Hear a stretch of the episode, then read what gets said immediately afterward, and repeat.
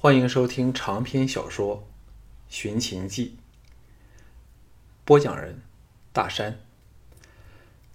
第十一卷，第十二章，两全其美。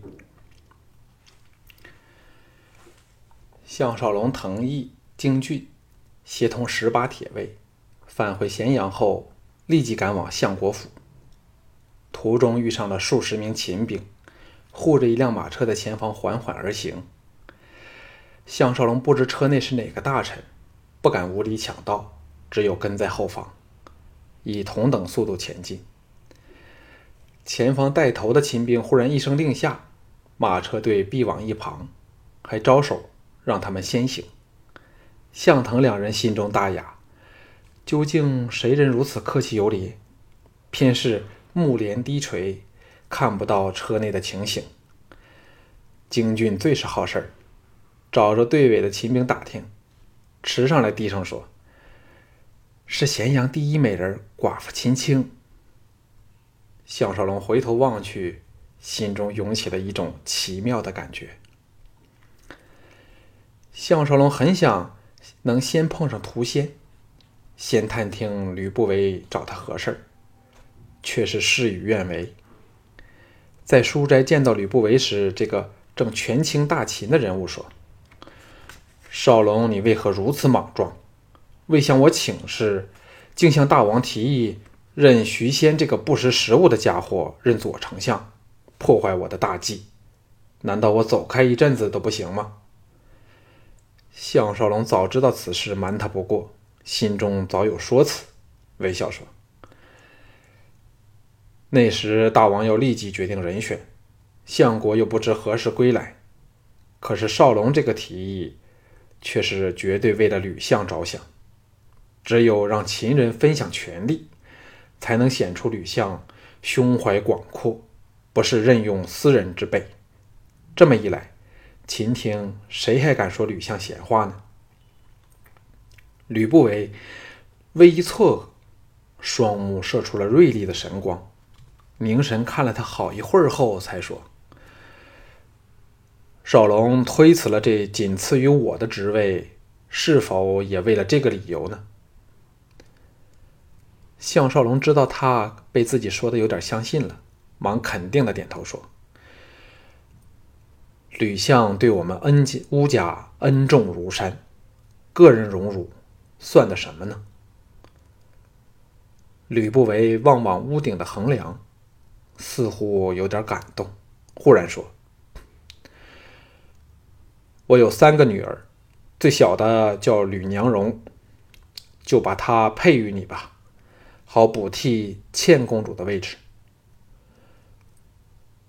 墓地里，项少龙面对着一生中最难艰难的决定。只要他肯点头，吕不韦将视他为自己人。可让他轻易的挨到小盘二十一岁行加冕大礼，正式秦成为秦国之君后，再调转枪头对付这个贱人，乌家也保可保平安无事。但也只是这一点头，他便要乖乖的做这个大仇人的走狗，还加上吕娘荣这个沉重的心理负担，对深悉内情的季嫣然等，更是非常不公平。吕不韦乃这个时代最有野心的奸商，绝不会做赔本生意。现在既然除去了以杨全军为首的反对党，项少龙又得秦王秦后宠爱，除之不得，遂收为己用。这个招之为婿的方法，却是高明的一招。项少龙猛一咬牙，跪拜下去，毅然道：“吕相，请收回成命。”少龙现在心如死灰，再不想涉及嫁娶之事，误了小姐的终生。吕不韦立时色变，正要逼他时，急密的敲门声传来，一名家将滚进来，伏地跪禀道：“相爷大事不好，魏人信陵君率领燕、赵、韩、楚、魏五国联军，大破我军于大河之西。”蒙大将军拜返函谷关，联军正兵临关外。这句话有若晴天霹雳，震得两人忘了僵持着的事儿，面面相觑。吕不韦跳了起来，说：“此事大大不妙，我要立即进宫觐见大王。”看着他的背影，项少龙记起了季嫣然的预言，想不到竟然应验了，也使他避开了与吕不韦立即撕破脸皮的机会。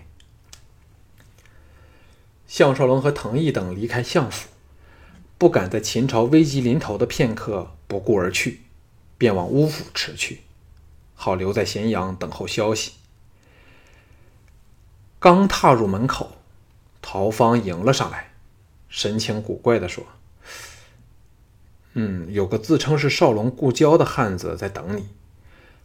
他怎知你今天会回来呢？”项少龙心中大讶。独自到偏厅去见这个不速之客。那个人戴着遮遮阳的竹帽，背门而坐，身量高起，透着一种神秘的味道。背影确实有点眼熟，却怎也想不起是何人。那人听到足音，仍没有回头。项少龙在他对面坐下，入目是满腮的虚然，却看不到被竹帽遮着的双眼。他正要询问时，这怪人缓缓地挪开了竹笠。项少龙大吃一惊，骇然道：“君上！”龙阳君虽以虚然遮掩了如花玉容，眉毛也加浓了，可是那对招牌凤目，仍使项少龙一眼便认了他出来。两人对视一会儿后，龙阳君微微一笑，道。董兄果是惦念旧情的人，没有舍弃故人。项少龙微笑苦笑说：“终于瞒不过你。”龙阳君从容道：“董马痴怎会这么不明不白的轻易死掉？项少龙更不会完全没有出过手便溜回咸阳。我还特别派人到楚国印证此事。”刚好，真的董马池全族被夷狄杀害，别人或会以为那是疑兵之计，但我却知道，真的董马池却已死了，假的董马池仍在咸阳风流快活，否则赵志也不会溜回咸阳会他的夫郎了。项少龙早知道骗他不过，叹道：“信陵君刚大破秦军。”君上可知此来是多么危险？龙阳君说：“怎会不知道呢？我正因为秦军败北，才要匆匆赶来。”项少龙叹了一口气道：“雅夫人好吗？”龙阳君露出了一丝苦涩的笑意，由怀内掏出一双晶莹通透的玉镯，柔声说。这是赵雅托我教你之物，以示他对你的爱永不改变，永恒如玉。只是限于环境，又不愿令你为难，才忍心不到咸阳来寻你。希望你能明白他的苦心。项少龙把玉镯紧握手里，心如刀割。好一会儿后，才沉声说：“君上来此，有何贵干？”龙阳君叹了一口气道：“还不是为了被软禁在咸阳做质子的毕国太子曾。这次秦军大败，秦人必会迁怒于他，要杀之泄愤。我们大王最爱此子，奴家唯有冒死营救了。”项少龙这才想起，战败国求和时，都以王族的人做质子为抵押品。秦国战无不胜，可能各国都有人质在咸阳，不禁头痛起来，说：“君上想我项少龙怎样帮忙？”龙阳君道：“现在秦军和吕不韦均对项兄宠信有加，只要项兄能美言两句，说不定可保太子曾一命。”项少龙断然道。君上放心，冲着我们的交情，我怎也会尽力而为。嘴上虽是如此说，但想起吕不韦越来越明显的专横暴力，实在半分把握都没有。龙阳君立即喜上眉梢，正要感谢时，陶芳进来道：“大王召少龙入宫议事。”项少龙长身而起，改口说：“龙兄就请留在这里，等候消息吧。”又向陶芳说了几句要他照顾客人的话后，匆匆入宫去了。秦宫的宫卫统领安谷西破天荒的首次在宫门候他。把他往后宫领往后宫庄襄王办理公务的内廷去，态度颇为客气，使他有点受宠若惊。这安谷西高峻威武，年纪在二十五六间，虽非嬴姓，却是王族的人，能当上禁军大统领的，都多少和王室有点血缘关系，在忠诚方面无可置疑。以吕不韦的呼风唤雨。也不能使手下打进这个系统去，否则就可操纵秦军的生死了。这安谷西对项少龙颇有惺惺相惜之意。到了内廷宏伟的宫阙外时，忽然低声说：“项太傅一律举荐徐将军当左丞相，我们近卫都非常感激。”项少龙呆了一呆，这才明白其中的变化。徐仙乃是秦国军方德高望重的人，却受到吕不韦的排挤。项少龙把他推荐，自然赢得了军方的好感。两人步上长街，守卫立正敬礼，令项少龙也感到风光起来。这种虚荣感确实令人迷醉。安谷西把他送至此处，找守卫推开大门，让他进入。才踏入殿内，项少龙便吓了一跳。只见庄襄王高踞大殿近端两层台阶之上的龙座处，阶下左右分立着五六名文臣大将。右边居首的当然是右丞相吕不韦，左边则是硬汉徐仙。其他的人里，他只认得大将王陵、关中军蔡泽、将军杜弼，都是。在与王翦、王翦比武时见过面的，这三人均是群秦氏重臣，其他五人不用说，官职身份都非同小可。项少龙依礼屈前跪拜，庄襄王见到他便心生欢喜，说：“项太傅平身。”项少龙起来后，吕不韦抢着为他引接诸人，当然是要向众人表示项少龙是他的心腹。他认得的三人中，王陵和杜弼均为军方要人，与王和、徐仙在军方有着同等级的资历。蔡泽则是吕不韦任前的右丞相，为人面面俱圆，故虽被吕不韦挤了下来，仍受重用。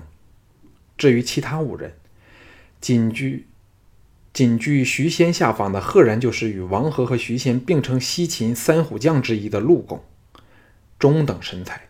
年纪在五十许间，长着一把长须，眉浓，发粗，眼若铜铃，身子仍极硬朗。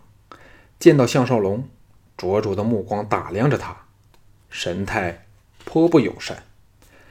另四人分别为左监侯王冠、右监侯贾公成、云阳君嬴傲和义渠君义渠君嬴楼。后两者都是王族直系的人，有十亿封地。这些个人个个表情木然，大多对项少龙表现出颇为冷淡的态度。竟连理应感激他的徐仙也不例外，只有蔡泽和王冠仍算客气。这个紧急会议云集了咸阳最高层的大臣名将，可见形势是多么的危急了。秦人最忌讳的就是东方诸国的合纵，而这次信陵君只凭五国之力便大败秦军，可见秦人的恐惧是绝对有根据的。项少龙自知身份，退到吕不韦内席的末席，学重臣般肃守功力。庄襄王仍像平时那副气定神闲的样子，柔声说：“少龙可知寡人急招卿来，所为何事？”项少龙心焦不妙，这个军事会议开了至少两个时辰了，应该早已经得出应付眼前困局的法办法。这么招自己前来，不用说，是极有可能要派自己领军去应付五国联军了。由此可见，吕不韦表面虽然权倾大秦，但在军中势力仍然非常的浅薄。蒙骜兵败，除他项少龙，便无可用之将了。自己虽曾展现出了军事的天分，始终未曾统帅过数以十万计的大军，与敌对决沙场，难怪与会诸诸人均有不满的表情了。项少龙恭敬地说：“请恕微臣愚鲁。”徐仙道：“大王，请三思此事。”其他陆公、贾公成等纷纷附和，都是劝庄襄王勿要仓促决定。将军杜弼更说：“五国联军锐气方殷，若弃函谷关之险，枉然出战，一旦败北。”恐函谷关也不能保，那时联军长驱直进，大秦基业怕要毁于一旦。此刻实是易守不易攻。吕不韦脸色阴沉之极，冷冷地说：“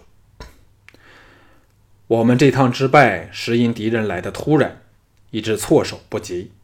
此次既有备而战，将完全是另一番情况了。”陆公冷哼道。信陵君乃是足智多谋的人，当年曾破我军于邯郸城外，前车可鉴。右相国怎可说的这么容易？徐仙接口道：“我军新败，锐气已挫，纵使孙武复生，怕也要暂且收敛。大王请三思。”这已是他第二趟请庄襄王三思了，可知道他反对的是多么的激烈。吕不韦不悦地说：“太原郡、三川郡、上党郡，关抵我大秦霸业的盛衰。若任由无忌小儿陈兵关外，三郡一旦失守，彼长我消，更是不利。大王请明察。”庄襄王断然说。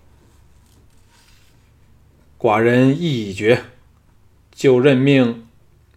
在这决定性的时刻，殿外门官唱道：“魏国太子魏增道。”吕不韦冷然说：“不杀此人，难消我心头之恨。”庄襄王正要下令押太子增进来时，项少龙大骇扑出，下跪叩首说：“大王，请听微臣一言。”包括庄襄王和吕不韦在内，众人无不惊奇地看着跪伏地上的项少龙。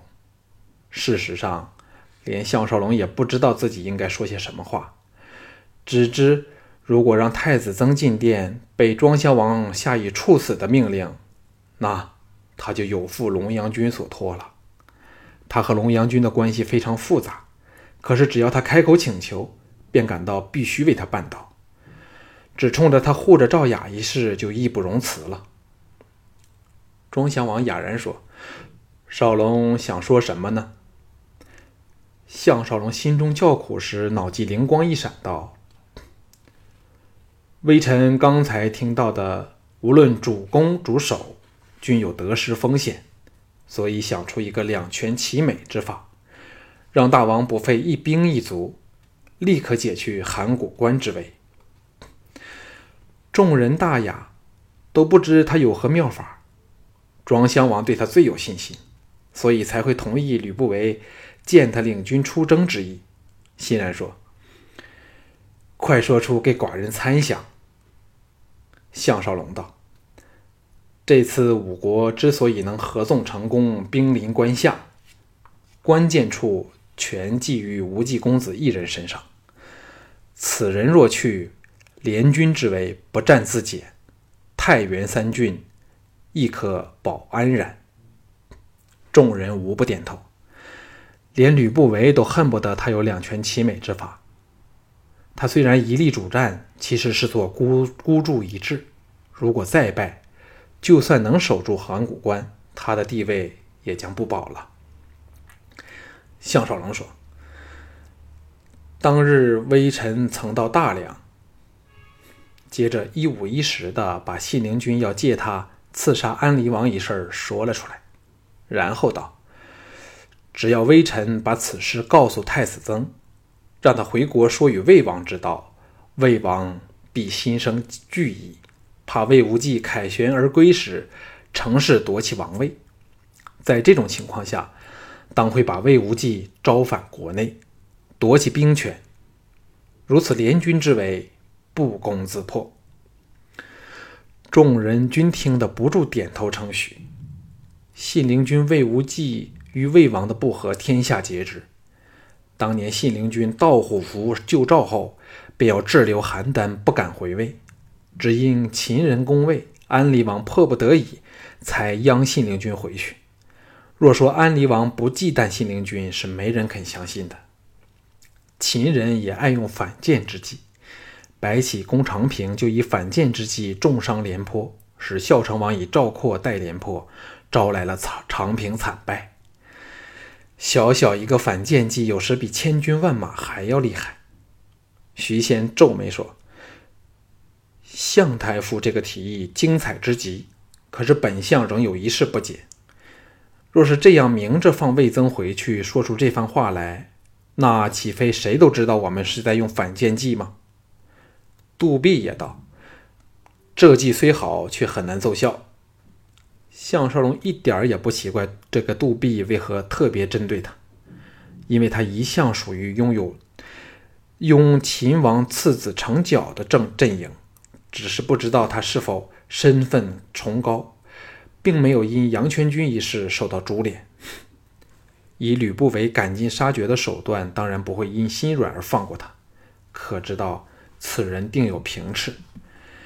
项少龙道：“三天前，魏国的龙阳君派人来游说微臣，希望微臣能为太子曾美言两句，保他性命。假若微臣卖个人情，与龙阳君的人合作，助太子曾偷离咸阳，同时又把信陵君之事诈作无意中泄露与他知道，这个反间之计便可望成功了。”庄襄王赞叹道：“少龙果不负寡人期望，此计妙绝，就如你所说，由你全权去办。”徐仙等最紧要就是不用出关与敌硬拼，吕不韦也乐得不用冒险，于是皆大欢喜，转而商量如何令太子曾不起疑心的妙计了。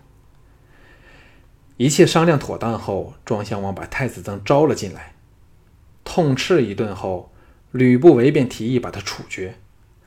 太子曾吓得脸青唇白，软倒地上时，项少龙出尔求情，隶属信陵君的不是，顺势在庄襄王的询问下，把信陵君当日的阴谋说出来了。最后当然饶了太子曾的小命，只是令他不准踏出自质子府半步，听候处置。庄襄王和吕不韦仍留在内廷商议时，项少龙借口要去联络龙阳军的人，与其他大臣一起离开了内廷。诸人对他的态度大为改善，只有那个杜弼在众人赞赏项少龙时一言不发便走了。陆公、徐仙两个人扯着项少龙一道离去。陆公忽然说：“你为何会向大王举荐徐大将军呢？”项少龙想不到这个老将如此坦白，有点尴尬的道：“只因为徐将军乃不畏权势的好汉子，就是这样了。”徐仙肃容道：“项少龙才是真正的英雄好汉，我徐仙至少学不到太傅视功名权位如浮云的胸襟。当日只要你一点头，就是我大秦的左丞相。”今天你若肯点头，现在你已是三军之帅了。忽然间，项少龙知道自己赢得了军方人士的尊敬。此事突如其来，叫他难以相信。快要来到停放车马的外广场时，一个宫娥跪倒道旁，说：“向太傅，请留一步说话。”徐仙两人都知道他与王后、太子关系密切，还以为王后来召他。两人表示了要约一晚与他宴会共饮后，才先一步走了。项少龙也当是朱姬派人来截着他时，心中苦笑。宫娥递上一个精致的漆盒，立即告退。项少龙打开漆盒，芳香扑鼻而来。盒内有一张折叠的很有心思的丝简，打开一看，上面疏密有致的布着几行秀丽潇洒的秦国文字，下面署名秦青。他又惊又喜，还以为这个美女和他私通款曲。到看完时才知道，秦青想约季嫣然到他家中小住几日，既松了一口气，又禁不住有点失望。心情矛盾之极。到与藤毅等会合后，脑海中仍然浮动着他内姿优雅、谈吐温娴的音容玉貌。回到乌府，立即到上房找龙阳君。龙阳君听他把整件事和盘说出后，哑然说：“既是反间之计。”为何却要说出来给我听呢？项少龙耸肩道：“君上这么信任我，我怎忍心骗你呢？”龙阳君道：“信陵君想刺杀大王，是否确有其事？”项少龙点头说：“这倒是不假。”龙阳君道：“那就成了。你虽说是反间计，但……”却极有可能发生。秦人既闭关不出，信陵君迟早要无功而而返，迟些早点也没有分别。经此一役后，天下应有一段平静的日子了。目下当务之急，就是要把太子弄回大梁去。少龙，你定要做的似模似样，那你我就都可以立个大功了。项少龙当然明白他的意思。龙阳君一向与信陵君势不两立，不是你死就是我亡。由此可扳倒信陵君的妙法，他怎肯放过呢？信陵君是杀害小昭主女的幕后主使人，他恨不得捅他两剑，唯一担心的就是怕赵雅受到株连罢了。龙阳君何等精明，看穿他的心意，道：“放心吧，无忌公子名震六国。”大王怎也不敢处死他，且也不是那么容易，只会夺他的兵权，让他投降置散。无论如何，我都会保着赵雅的。项少龙放下了心事儿，与龙阳君商量了行动的细节后，就在当夜，无惊无险的由龙阳君和他的人一手包办，把太子曾救出了咸阳。还拥有过关的正式文书，逃返魏国去了。项少龙为了躲避吕不韦重提婚事，连夜溜回牧场。他的心情开朗起来，开始与三位娇妻和田氏姐妹两婢回复以前有说有笑的欢乐日子。善兰瓜熟蒂落，产下一子，如言赠了给项少龙。更是喜上加喜。在充盈着欢乐气氛的时刻里，牧场忽来了个不速之客，赫然是屠仙。这个相府的大管家神情出奇的凝重，坐下后叹气道：“这次糟了。”《寻秦记》卷十一中。